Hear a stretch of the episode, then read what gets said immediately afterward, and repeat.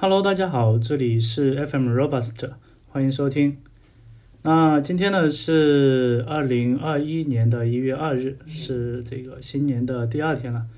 然后首先呢，嗯，祝大家呃元旦节快乐。嗯，二零二一年的话是一个，就是经历了二零二零年各种事情以后，然后希望今年能够就是能够呃一切的顺利。然后这一期的话是 Robust 的第二十三期。呃，上一期的话，我们去聊了一下，就是呃，AST 去实现简易中文编程这样的一个话题。然后这一期的话，嗯，主要来聊一下，呃，另外一个话题，也是前端领域的话题，就是，嗯，但这个呃话题的话，可能会比较就是并没有那么主流了，就关于前端的这个 MVC 里面的 C 这一部分。那今天的这个主题叫做无视图交互模型。呃，在前端编程领域的话，嗯，有一个话题是，就嗯，就所有人都会去关心的一件事，就是前端框架。在前端框架的这个领域的话，经历了嗯多次的一个迭代啊，不同的时期的话，前端框架的这种啊模式是不一样的。从这个最早的 jQuery，然后呃，当然 jQuery 的话是比较早期的这种视图编程的这种库嘛。那基于 jQuery 的话，就会有一些，嗯，一些呃所谓框架呢就会出来。然后 我所最最早接触的这个嗯框架的话，叫做 Backbone。啊，Backbone 这个框架的话，它的这个视图层面的这种驱动器呢，就是 jQuery 了。jQuery 的话，它的一个优势是说，可以把这种视图操作的，就动操作的这些方法，能够封装的很简洁。因此的话，在做一些呃看上去比较，就可能用原生 API 去写会比较嗯麻烦，或者说不大容容易记得住的这种方式的话，用 jQuery 的这个 API 去写就会呃比较短小，比较容易记得住。然后操作起来的话，有一些而且有一些嗯细节的地方做了一些优化，这样子可以做到一些兼容性。或者说是呃原生它需要用好几个步骤才能够做的一件事情呢，它把它直接封装起来，然后做成了一个步骤。就比如说这个选择兄弟节点这些，或者是呃，但在呃 HTML5 的呃一些新规范出来之前的话，其实。想要通过 CSS 选择器去做一些呃工作的话，其实还是比较麻烦的。然后 jQuery 的话是最早就是去实现了利用 CSS 选择器，然后来选择就动这个嗯 document 这个动数上面的某一个节点。所以的话，嗯，早期的时候，在大概就我读大学。那会儿的话，基本上就是把 jQuery 掌握了，那基本上就能够掌握大部分的这个动的操作。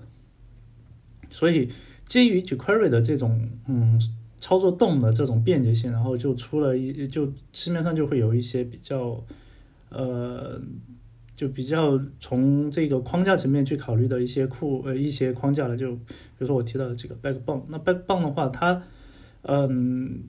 从呃 MVC 的角度去把这个我们前端的这种编程把它给呃进行了一个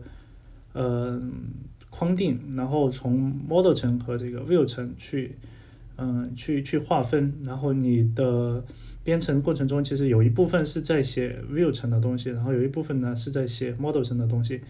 但是它的一个整体的一个设计的方案的话，其实还是基于我们怎么样去呃。操作这个视图层面的东西，然后数据层面的东西，其实更多的也是，呃，也是也也是为了视图层去服务的，所以这是比较早期的。然后大概是二零呃一四年一五年的时候呢，就嗯开始流行这个 Vue 和 React 这样的框架。但在之前的话，应该是呃零八年左右，零八年还是零九年这个。呃，Angular JS 发布，然后 Angular JS 的话，我觉得是应该是在那个时代超前的一个框架。包括其实我后来我在文章里面我也写到写到说，这个 Angular 感觉一直都是走在时代的前沿。就是嗯，Angular JS 的话，它是比较早的这个嗯去通过响应式编程的方式来控制视图层，然后实现一个视图层框架这样的一个一个一个东西。那它和 Backbone 的话，其实是非常不同的两种模式。但是呃，Angular 的话，它其实 Angular JS 最早的话，其实也是基于 React 呃不基于这个 jQuery 的这种啊视图层操作的这种能力，然后来做渲染的东西。但它把这个渲染的部分呢，把它给封装起来，它用模板的形式来进行一个呃运行时的一个编译，然后等到你的这个嗯真正需要渲染的时候，它其实嗯还是用了一些嗯 jQuery 的一些呃方案来做，它内置的一个 jQuery 的这样的一个嗯库，然后来提供一些 jQuery 的一些对呃对对视图的一些操作方式。那在嗯，Vue 和 React 就是火之前的话，其实大家觉得 Angular 就已经是一个非常啊完善的一个框架了。然后，但大家的一个疑虑是说，嗯，Angular 会比较比较比较呃重。就在我在实现一些功能的时候，我觉得，哎，这个功能好像用 Angular 来写的话，好像很简单。但是如果我把整又把 Angular 用起来的话，感觉在我的整个的这个网站里面好像又比较重，没有必要引入这么大的一个库。那所以，嗯，反正 Angular 的 Angular JS 的这个发展其实不温不火的，虽然也很出名，但是呃，并没有就是像 Backbone 那样就是。特别的占据了一个时期的这样的一个特点。那 Angular 的话，它其实从另外一个角度去思考，就是我们前端的这种框架，它的一个呃呃形式。就比如说，我怎么样通过这个修改一个嗯 scope 上面这个数据呢？然后就它就能够直接的，就是说把它反映到我们的界面上面去。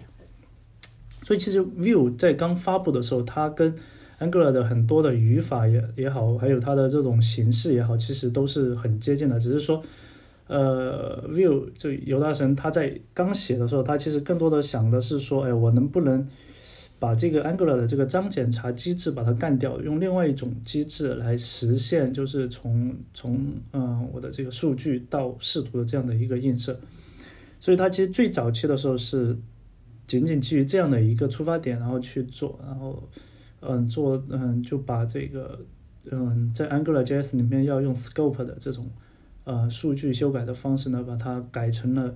直接地用这个 ES5 的 Object Define Define Property 的这样的一个方法呢，来去替代呃原有的这种章检查的那种机制。那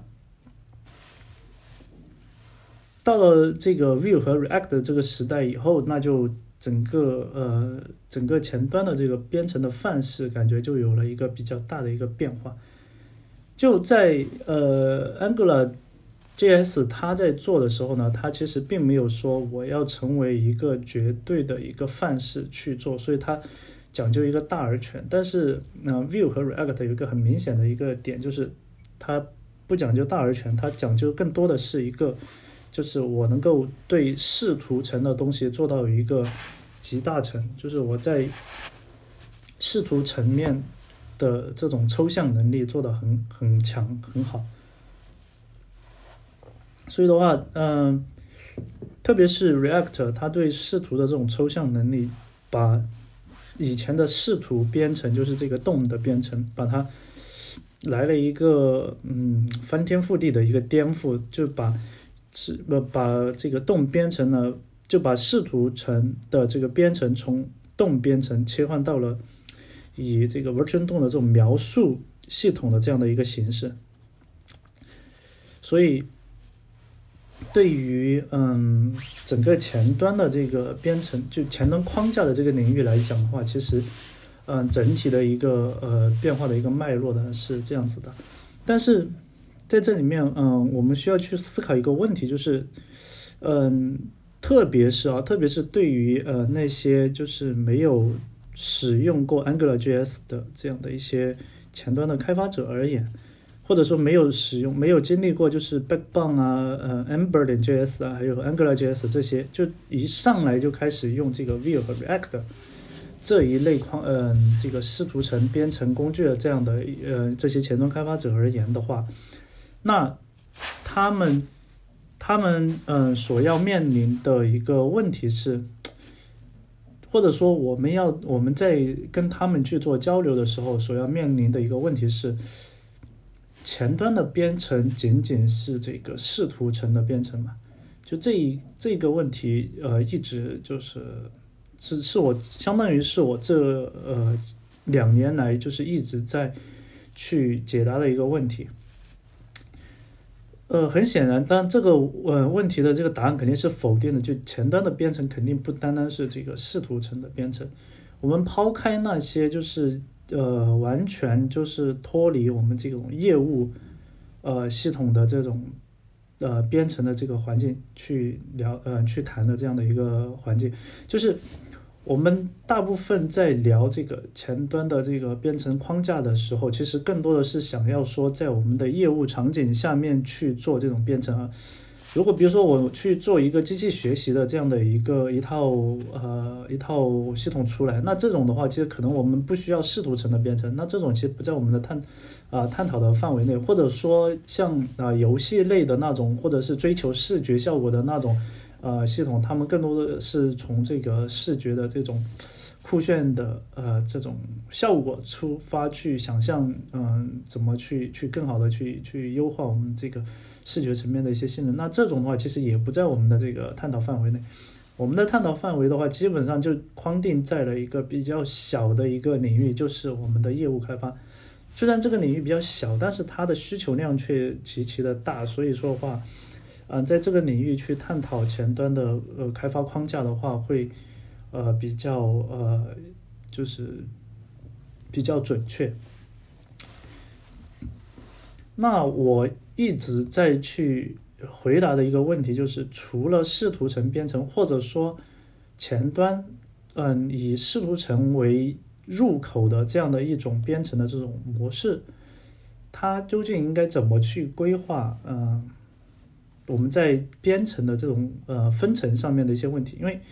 嗯，因为软件开发的这种呃编程的这种分层的方式的话，主要是从是嗯这个数据层。表现层和逻辑层这三层去考虑嘛？那数据层的话，就涉及到有挺多东西。就嗯，如果要了解这一块的东西，可以去阅读我公众号的一篇文章。我公众号的呃公众号，你可以呃搜三 W 糖霜 Net 这样的一个公众号 ID，然后来关注我，或者是直接搜公众号糖霜看看能不能搜得到。因为我的博客的话就是三 w 点糖霜点 net，所以公众号的这个呃 ID 就是把那个点给干掉。所以，嗯，你可以通嗯到我的公众号里面去找一篇关于这个嗯就是关于前端数数据层的一些探讨的一些问题去聊一聊，呃，去看一看我这里面的一些想法。那除了其实数据层这一层的话，相对来说。我觉得还是比较容易入手的，因为除了视图层的话，其实数据层更多的是，嗯，去怎么去抽象数据，也就是怎么样去抽象模型，然后怎么样让这个数据具有呃一定的可可观察性，或者说是响应式的这种能力。那数据层的话，在前后端，它因为不涉及到一个具体的。啊，这种视图或者交互上面的东西，所以其实前后端来说，嗯，在数据层的设计上面不会有特别离谱的一个一个一个差别。其实，在整体的一个设计上面，前后端可以去共用一些概念或者是一些设计的方式去做数据层的东西。但是在呃视图层的话，其实前后端是差距会比较大嘛。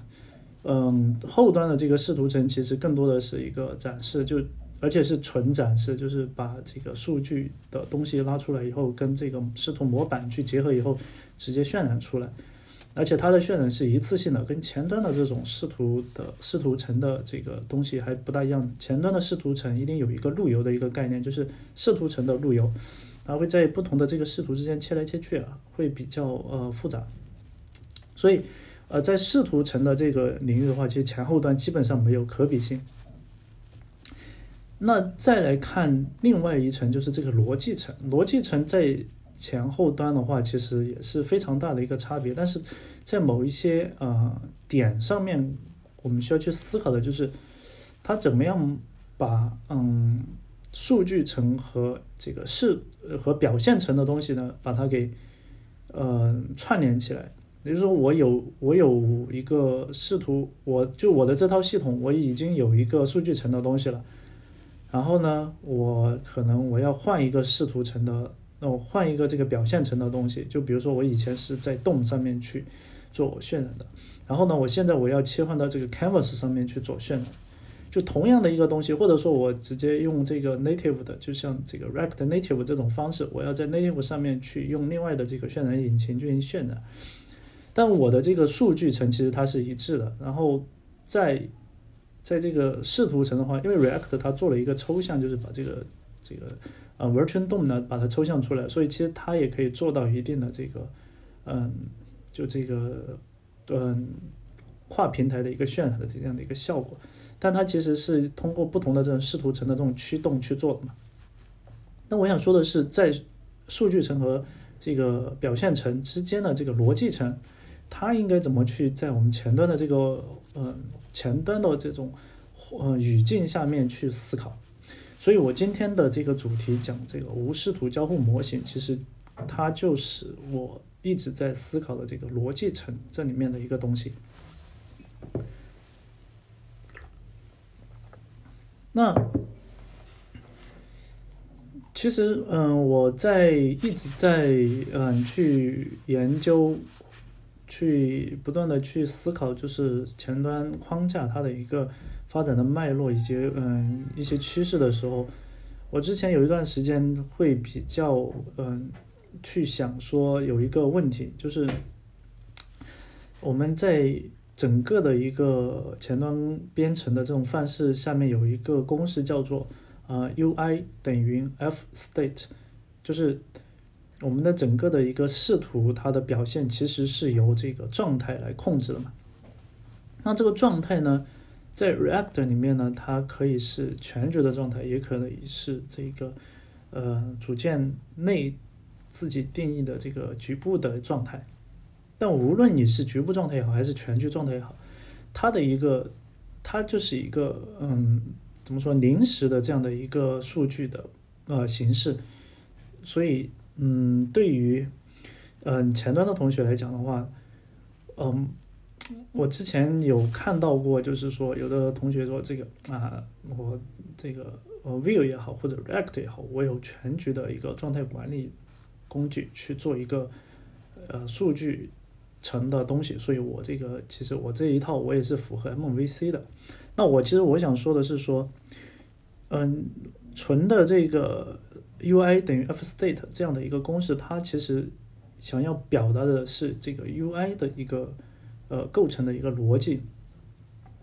所以说的话，我觉得，嗯，在这里面，state 它其实是，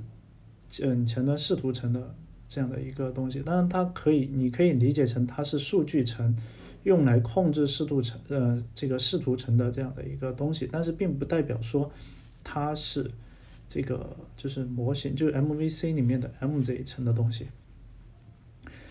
那我一直在思考的就是说。你这个 U I 等 F state 这个 F 它怎么去理解？就我并没有去一直去去感叹、去赞叹说啊，用用这么简单的一个公式来表达我们前端的这样的一个编程的，或者说是一个嗯叫做模式驱动的这样的一个东西。就是这个 F 它到底蕴含了什么东西呢？就是比如说你一个函嗯，比如说我们数学里面的一个公式公式。那你的这个公式里面，你的这个所代表的这个，比如说，嗯，G 这个这个这个字母，这个小写的 G，它所代表的意义，它一定是有比较明确的一个含义的。那但是在我们的这个 UI 零 F state 这个里面，这个 F 它到底是什么样的一个定义？我觉得是没有一个明确的定义的，就感觉好像是一个玄学一样的东西。你有一个 F，然后就可以驱动 state，然后渲染让这个 UI 随着 state 的变化而变化。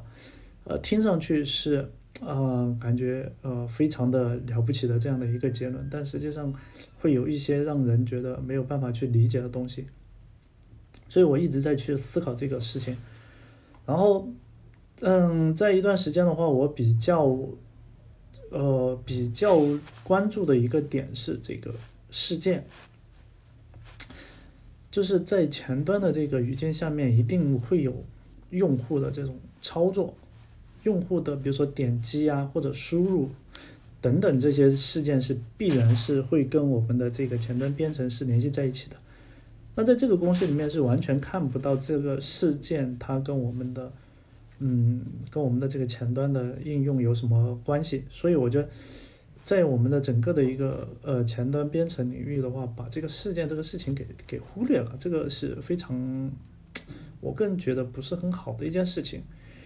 嗯，你可能会说，哎，我们在 React 里面也好，在 Vue 里面也好，不是有回回调函数这件事情吗？我们会把一个一个事件的回调函回调函数把它给绑定到呃某一个节点上面吗？这个话是没有错的，就是但这种编程的方式的话，其实它并不是一个非常呃 make sense 的一个方式。就你如果说是如果说是基于就是 DOM 的那种嗯。事件监听和回调函数的这样的机制，那你你确实是可以说我，比如说我绑了一个 onclick 呃 onclick 这样的一个事件，我确实是可以理解为说，在这个洞上面绑定一个 onclick 呃绑定了一个 clicks 事件，然后再传了一个回调函数进去。OK，我是可可以这么理解，但并不代表着说你的嗯你的这个视图它包含了这个 onclick 这个东西。就我们比如说定义了一个 button，然后我们这个 button 它的视图，它包含的是这个 button 这个对象以及这个对象所拥有的样式，它的呃一些呃效果，比如说你 hover 上去以后的一些效果等等。但是呃 click 这个事件是是这个 button 它的这个关于视图的东西吗？那显然是不是的，它不是就 click 这个事件它不是视图的东西，它是呃对用户。输入的一个响应，所以其实 React，嗯，React 或者是 Vue 也好，它其实，嗯，或者说是 Angular JS 也好，好了，就他们其实是想说提供一种便捷的方式去，能够将你的视图层的东西和你的，呃，你的这个事件的东西能够做一个很好的一个绑定，就是你可以在一个。呃，一个对象就一个 button 的这个 element 上面，我就能够把它的对应的这些视图层的东西，或者是事件的东西，我一次性能够阅读完。而传统的这个编程的话，它是不能做到这一点的。所以，嗯，就传统的编程的话，它需要就是你在这个 HTML 里面去定义啊一个 button，然后完了在 script 里面去 add event listener。所以这样的一个方式，嗯，对于嗯现代的前端编程框架来讲的话，嗯，它更多的是起到一种描述性质，就是说我这一个 button 我有哪些东西，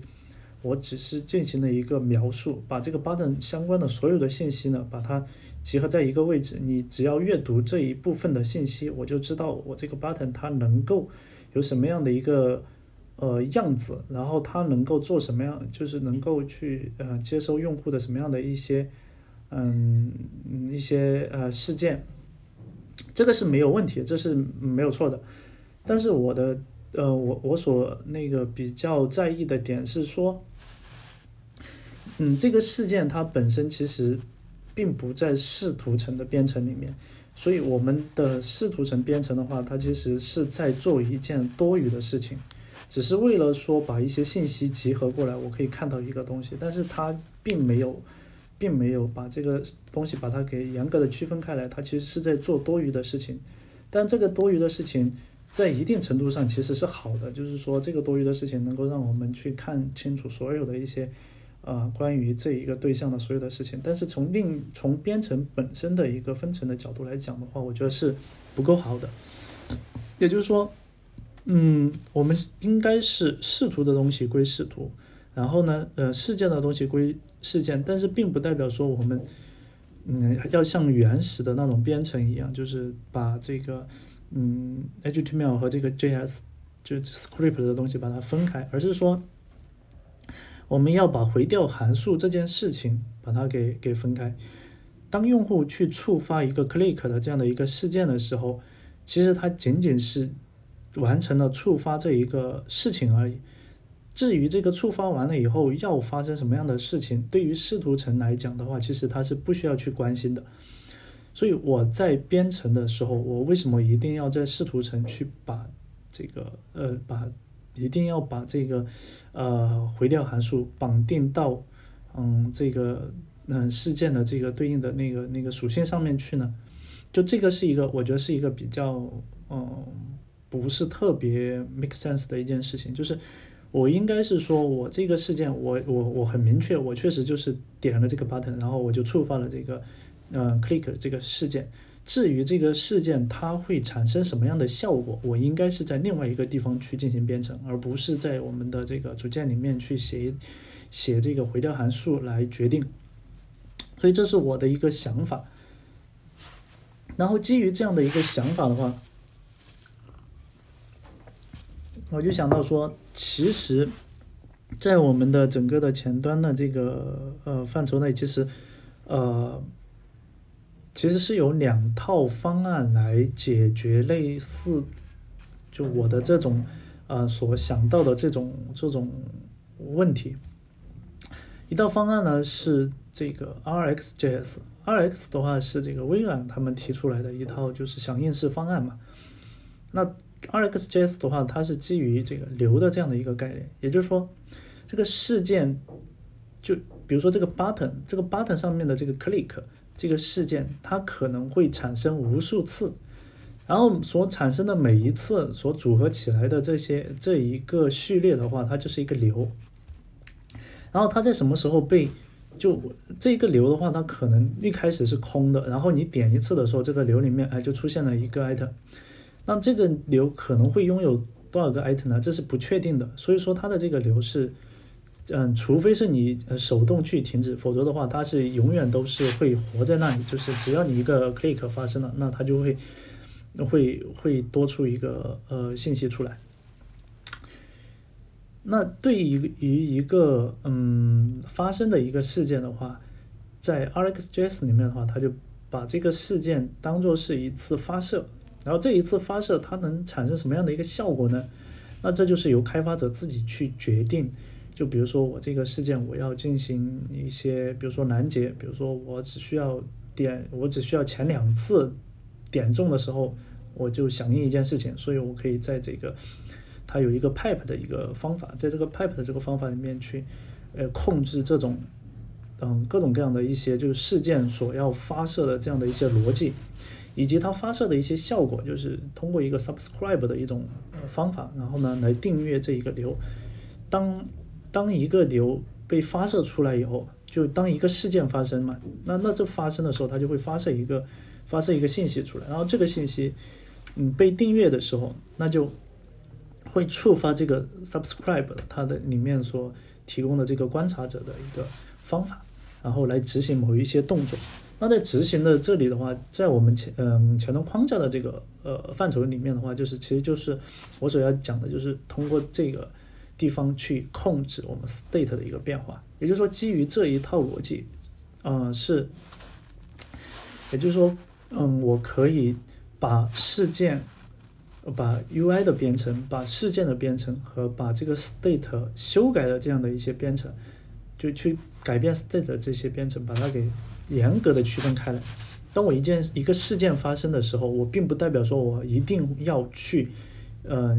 走你的某一个逻辑，说去去修改这个 state 来发生变化。有可能我一个事件发生的时候，我需要在建立在某一种逻辑上面，然后才去变化你的这个 state，而且不一定说我这一个变化，呃，我这一次触发的时候一定是。比如说，嗯、是是是多少，然后我就一定是多少。举个例子，同样是这个 click 这个 button，然后我，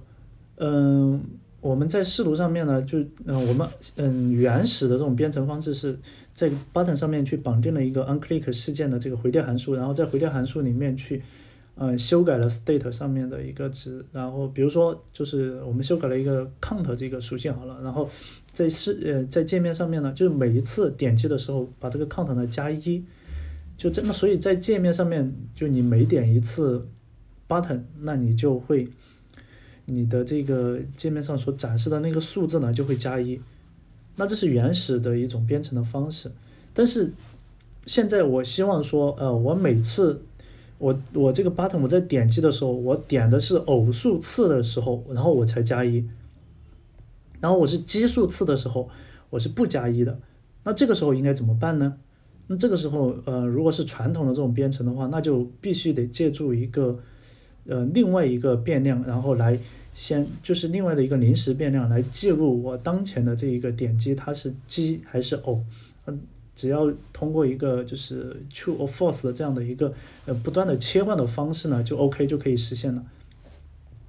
然后我再来，我每一次我不仅要奇偶的这种这种这种逻辑啊，我而且我每每次加一加二这呃就自加的这种逻辑我还要改，我要改成比如说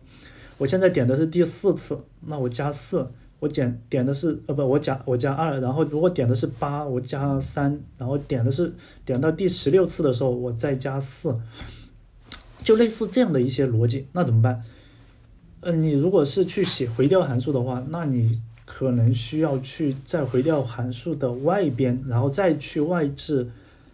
起码就是刚才讲到了两个逻辑，那你起码要再加两个变量，然后才能够控制到。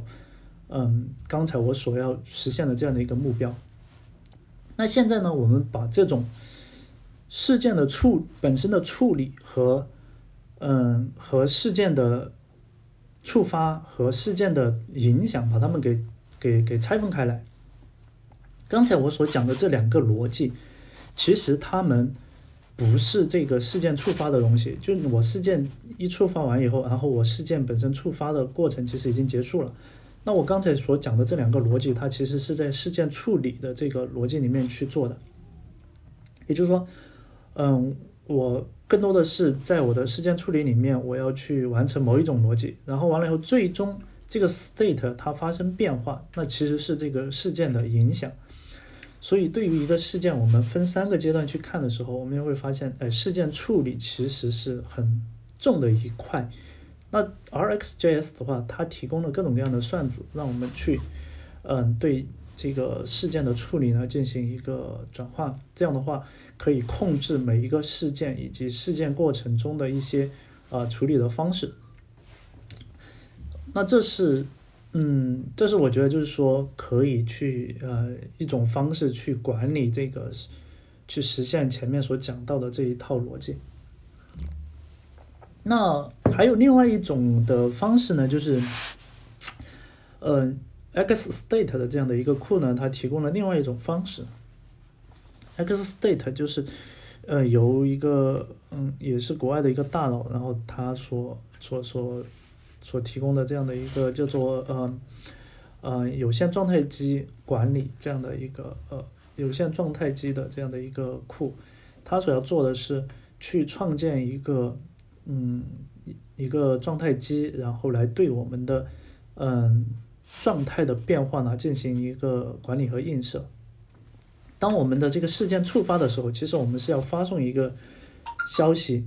到我们的这个呃状态机中，然后这个状态机呢，它里面有嗯有关于所有状态的一个 map。所以，当你的这个事件发生的时候，你需要指定我当前这个发生的这个事件是什么，然后我应该，呃，进入到怎样的一个这个状态机它所演变的一个支流上面去。那这这个时候，剩下的事情就全部交给这个状态机来处理。它可能这里面会有很多的这个分支以及分支的一个切换，以及就是状态的一个流转，然后最终所输出的东西呢，然后再。再再再放到另外一个程序里面去搞，嗯，去修改我们之前的那个 state。呃，但这个 state 其实它也要输入到这个状态中去，状态机里面去，所以这样才能够在状态机里面去做一些呃呃判断呀之类的。啊，这个库的话，我研究的不是特别深，但是的话，我嗯在在了解到这种思想以后，我觉得也是非常的了不起。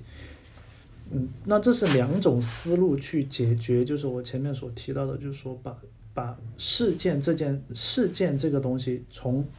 原有的这个 UI 编程里面把它给拆出来，作为一个独立的一个东西去去做。啊，包括前面讲到的，就是说，嗯，这个事件的一个切换的问题。那比如说，我现在界面上面呢有，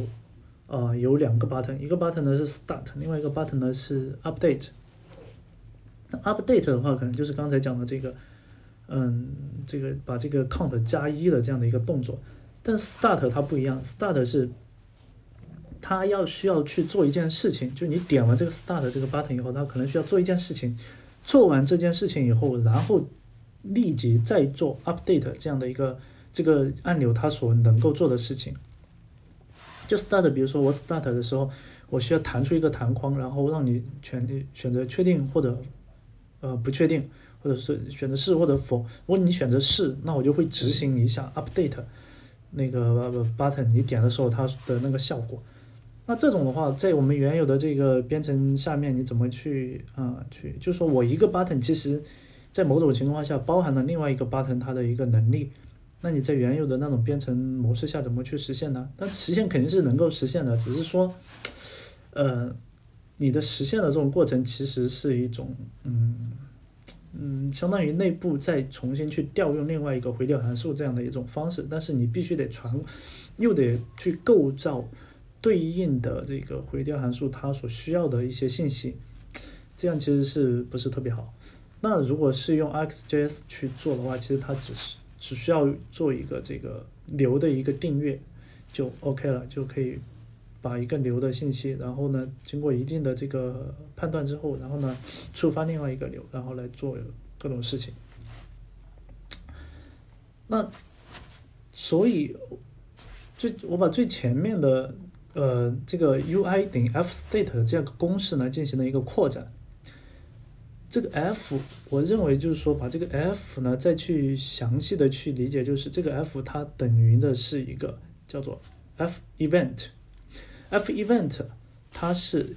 用于操作这个 state 的这样的一个一个东西，也就是说，其实它是变化的，就是一个 event 它会对应，它会去触发一定的逻辑，然后来对 state 呢进行操作，从而来带来 UI 的一个变化。所以，哦，我们以前的这个 UI 点 f state 这个公式里面，UI 的变化只取决于。呃，state 这个变化，那现在这个公式经过扩展以后呢，就是 UI 的变化取决于 event 的变化所带来的 state 的变化，所以这个里面的这个，嗯，嗯，这个这个这个这个呃思想的话，就又发生了另外的一个一个变化，就是你一旦把这个 event 放到这个公式里面以后，你会发现啊，这个公式这个公式它就动起来了，它不是。那种静态的就是一个 state 对应一个 UI，它这样的一个概念，而是你的一个 event，它可能会产生啊多种变化的这种效果。当然，其实这个因为 f event 它其实是扩展出来的，并不是说嗯，并不是说我们以前的那个一个 state 对应一个 UI 的这样的这个这个逻辑就变了，并没有并没有这样的意思，而是说这个 state 它是为什么会变呢？是因为 event 它会。触发这个一些逻辑以后，然后来触发这个 state 的一个变化。然后这个里面的这个 f 就是 UI 等于 f event，然后再括号在呃 f event，然后再括号在 state 这个公式里面的这个 f，呃，我们可以简单的理解它就是 react，也就是说 UI 是等于 react 括号 event，然后括号 state 这样的一个公式。那这里面的话。当然，嗯，也不一定很很准确，因为，呃，就像我刚才前面所讲的这这样的一套逻辑以后，你会发现说，其实 React 本身它的这个事件的这个机制的话，其实不足以满足我们说把这个 event 的它的这个处理的过就事件处理的这个逻辑呢，把它单独拆分开，它还是传统的这种回调函数的这种写法方式。所以我在这个基础上，我继续去想说，我能不能在呃原有的这种就是事件回调的这种逻辑下面去重新去梳理一些东西出来。就事件它其实不单单是一个回调的一个东西，它其实是一个也需要去进行一个管理的这样的一个东西。所以我就再去想呃想说，怎么样能够把事件的部分把它拆拆解出来。所以最终我在我自己写的这个 Notia 的这个嗯框架里面呢，引入了 RxJS，然后来进行这一块的一个管理。简单的说就是，嗯，我们去做一个做一个嗯对嗯一个比如说这个 button，那这个 button 它的 click，我只需要给这个 click，或者是我我里面可能把这个 click 的这个事这个事情把它给换了另外一个名字，我叫 on hit，就是我我的这个 button，它在 hit 的被 hit 的时候，它应该去触发哪一个事件流呢？我会直接把这个嗯，把对应的这个流的名字给它传进去。至于这个流它后面要做什么事情，或者说我其实我有可能我这个流是动态的，我可能前面是前面的时候就是在在程序。运转过程中可能会有一些环境的一些变化，比如说前面当用户还没有登录的时候，然后他点击的时候可能会触发一些动作，然后当用户呃登录之后，然后我我可能会切换到另外一套动作上面去。但对于 button 而言，它不会做任何的一个修改，它只是说，嗯，它的这个 on hit 就等于这个嗯等于一个。嗯，流就是一个这个 RxJS 它所创建的一个 sub subject，然后对于这个 subject 而言，我们再去做一些其他的一些工作，就嗯，一开始的时候我可能是嗯去定，就是在用户没登录之前，我可能嗯 subscribe 的是是一个呃是一个函数，当用户登录之后，我会把之前订阅的这个函数呢把它 unsubscribe。然后再去订阅一个新的一个函数来执行，也就是说，一个事件它在不同的阶段阶段，它所进行的这个事件处理也好，然后所做的这个事件响应也好，都是不一样的。这是一个前后的一个变化。那但是对于视图或者说是针对于这个 button 这个对象本身而言的话，它是没有任何的一个。呃，不需要你不要去做做任何的修改，你也不需要考虑说啊，它是不是，呃，这个这个 button 它的个效果会变，你不用去考虑这一层的东西，你只需要去考虑说我这个 button 它应该去触发哪一个事件，或者说去去嗯，它应该跟哪一个事件流去绑定，然后来每一次触发了这个 button 的一些动作以后，它应该去在这个流上面去发射一些信息出去，所以这我去做了这样的一件事情。这样以后，然后我们的这个整个的一个编程的这种啊方式就变了，就嗯从原来的这种写回调函数的方式变成了嗯我去去解决一个流它应该怎么去怎么去在管道里面怎么去呃安排，然后怎么样去 subscribe 这样的一些逻辑，就从嗯回调函数在我这一套系统里面就被干掉了，就没有回调函数这个概念。就是你你的这个 button，它仅仅是一个这个，呃，一个一个发射器这样的一个东西。嗯，那经过这么上面的这些我所讲过的这些东西之后，然后我又去思考说，哎，那我既然都做到了这一层，我能不能再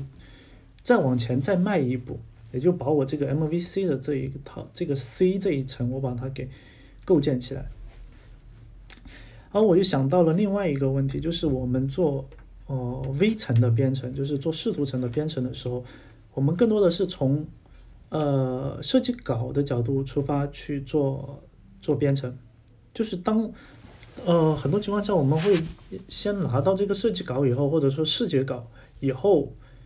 我才能够开始去写代码，因为我我只有看到这个效果以后，我才知道说哦，原来是这样子。这个虽嗯这个没有什么坏处，但是我觉得说这一个里面可能会有一些问题，就是如果是任何的一种呃需求的呃这样的一个阶段，都需要我们等到呃视觉稿出来以后才开始编程的话，会不会嗯对我们的整个的一个开发的效率也好，或者说我们本身前端的这个编程的这种能力也好，都是一种限制。嗯，所以我。而且我自己在这个工作中也会遇到一些类似的这样的一个问题，就是可能这个需求已经出来很久了，但是由于在这个讨论的过程里面，嗯，在这个交互层面可能有些东西没确定，或者说在视觉层面有一些东西没确定，比如说这个按钮应该放在哪个位置呢？可能我们开了两个会，开了两次会，然后才拍板下来说啊，这个就放在这个这里吧。但实际上，这个按钮它能实现什么功能？我们可能在最开始的那一个会就已经定下来了。那这这是只是一个极端的例子啊，并嗯，在现实中可能不大会说为了一个一个一个 button 然后开两次会，这是不大可能。但是我我我举这个例子的意思是说，在我们的呃业务场景中，需求本身有一些是固定的，有一些呢是。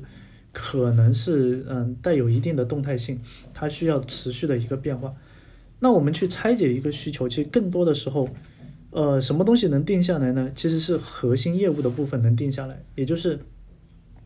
我要做这个需求，我是为了什么去做？是由于什么原因，我必须得实现这个能力，我才 OK，我才能够推动我的业务往下一步去去进行。比如说在金融领域，我需要去。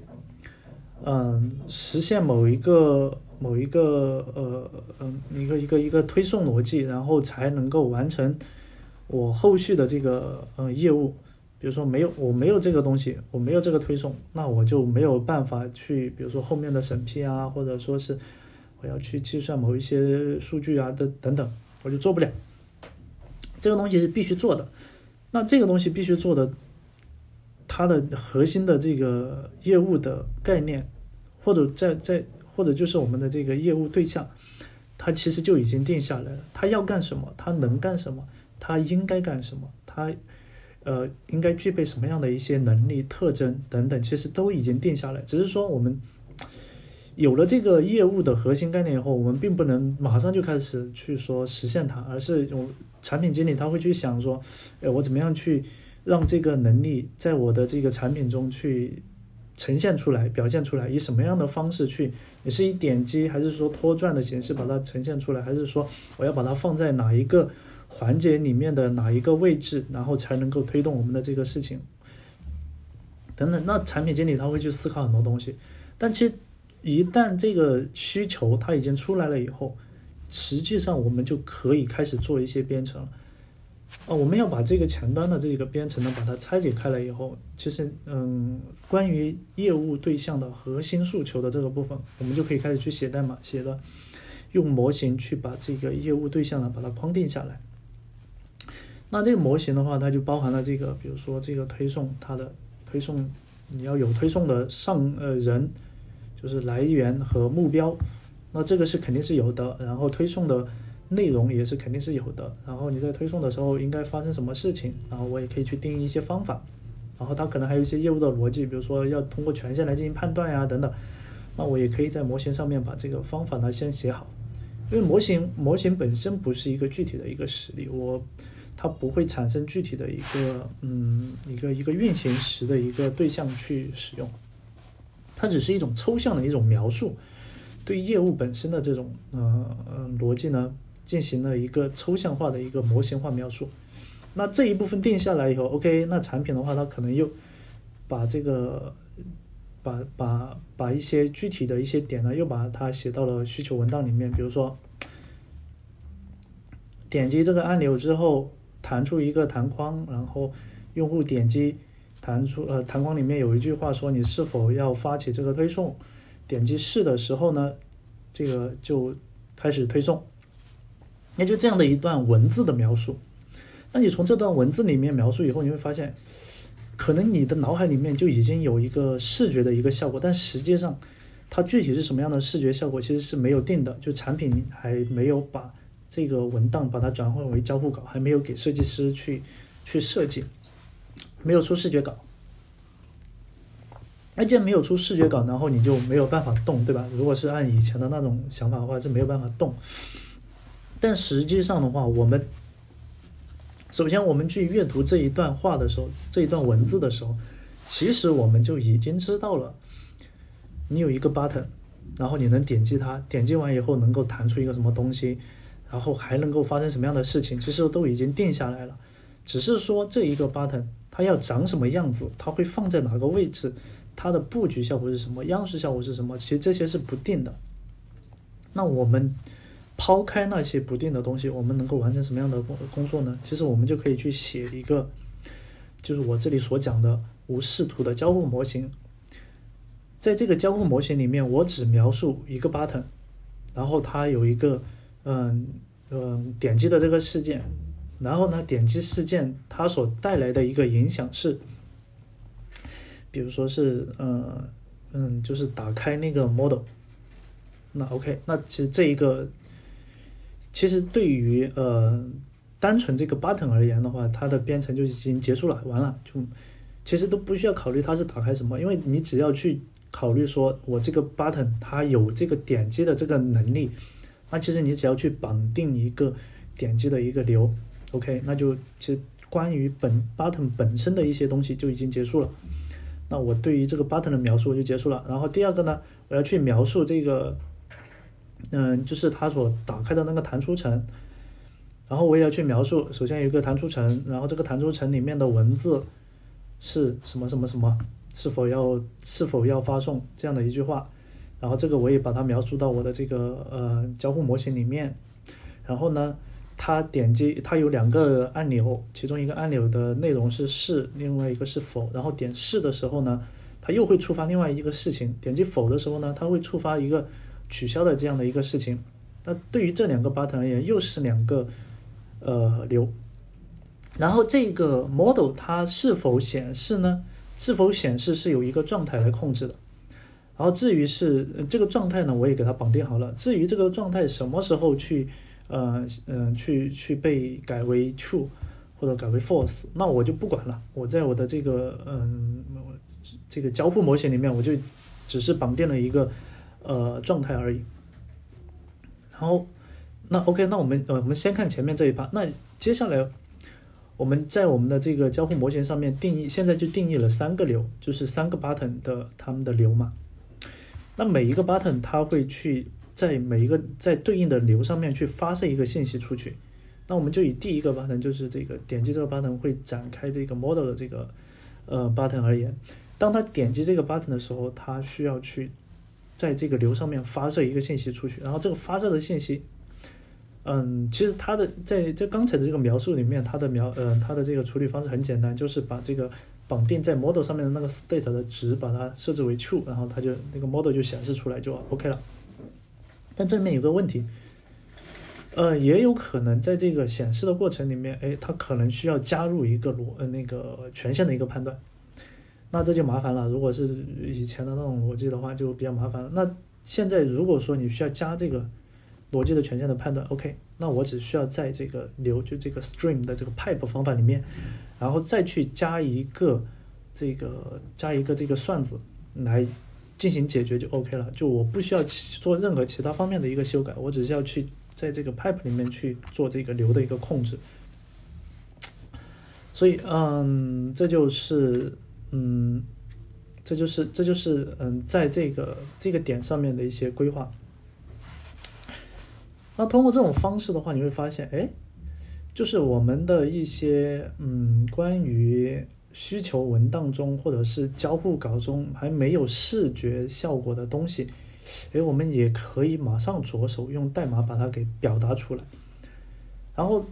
到真正的去在界面里面去，比如说我这个 button 我要放在哪个位置的时候，诶，我把这个呃这个这个嗯这个交互模型呢把它给实例化，实例化完以后，然后从这个模型的实例中取出这个 button 的。呃，信息，然后呢，再把它给作为这个，比如说 React 的一个组件，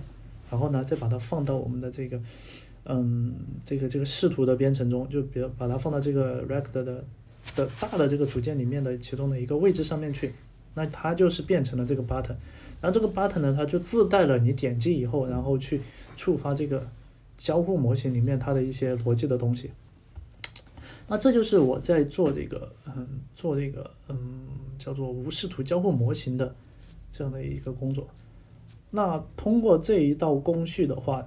我在 n o t i o 里面就基本上把我所想要表达的这种 MVC 框架的东西呢，就把它给表达出来了。那也就是说，在呃 C 也就 Controller 这一层，我是去。对应的是这个，嗯，就是业务的本身的一个交互逻辑，或者说是业务流转的一个逻辑，在在 C 这一层呢去完成。那因为前端的编程它其实是没有办法完全脱离视图层编程的，所以其实你你可以知道，你可以看到，就是说我在这个 controller 里面其实也要去考虑一部分跟视图相关的，比如说你是一个 button 对吧？我肯定是。要在这个 controller 里面去去去规定说你是一个 button，而不是一个什么 input，对吧？它其实也有一定的要考虑到说，我这个东西应该是要拿到视图层里面去用的，但它就是不去考虑说我这个在视图层里面具体去用的时候，我应该怎么用。所以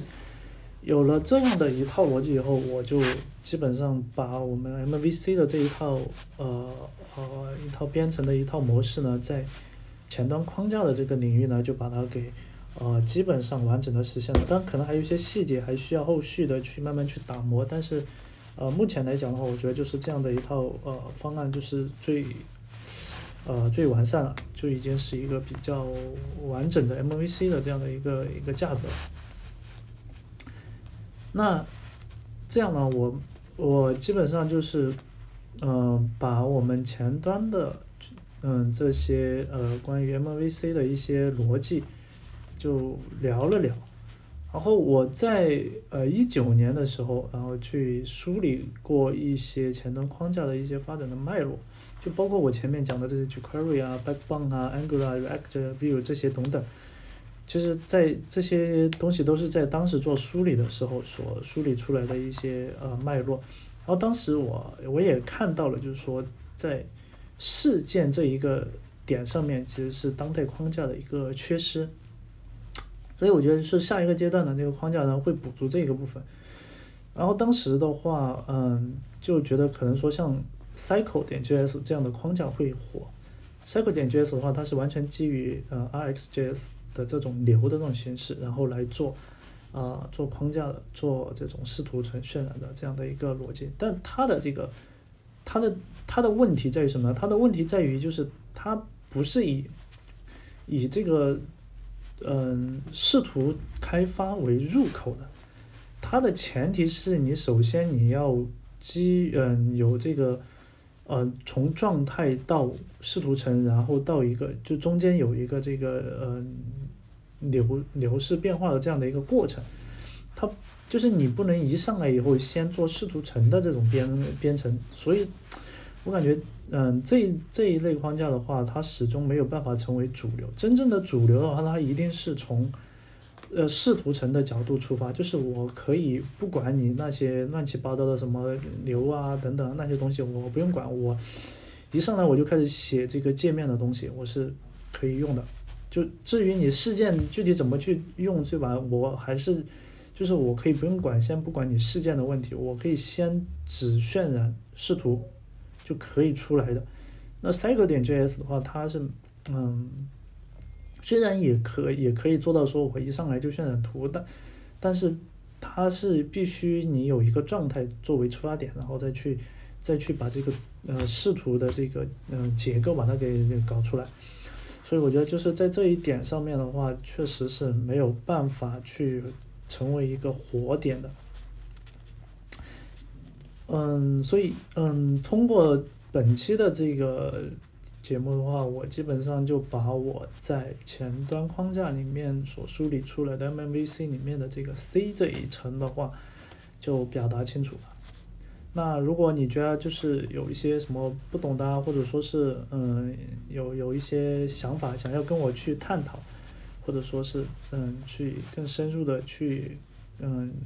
去跟我聊一些相关的一些话题，你可以关注我的微信公众号，我的微信公众号是就嗯，它的 title 就是我的名字了，就是唐双，你可以搜一下试一下看能不能搜到。嗯，微信号 ID 是三 W 唐双 net，你可以通过这个 ID 呢来搜到我。然后，嗯，我们另外的话，我们那个，嗯，后续的一些呃 Robust 的一些呃安排的话，并没有一个明确的一个安排，因为在之前，我可能每一期都会去列一个大纲，然后来聊。我觉得，但是。嗯，每一次聊完大纲以后，我觉得，哎，还是不是很过瘾。就有些东西可能被大纲所束缚住了这个思维，然后，所以我从这一期开始我就没有大纲了，我可能就是直接就是瞎聊、胡聊，然后聊到哪算哪。可能有些东西会聊的比较比较偏，然后可能也也跟这个我们一开始定的这种主题的话，可能稍微有一点距离。但是我觉得就是，既然是这个，呃，谈话类节目嘛，那就，呃，无所谓了。就是，但是我觉得就是要一定要聊出来一些嗯点，能够跟大家去产生一些呃火花这样子。好吧，那我们这一期的节目的话就到这里了，那我们下一期再见。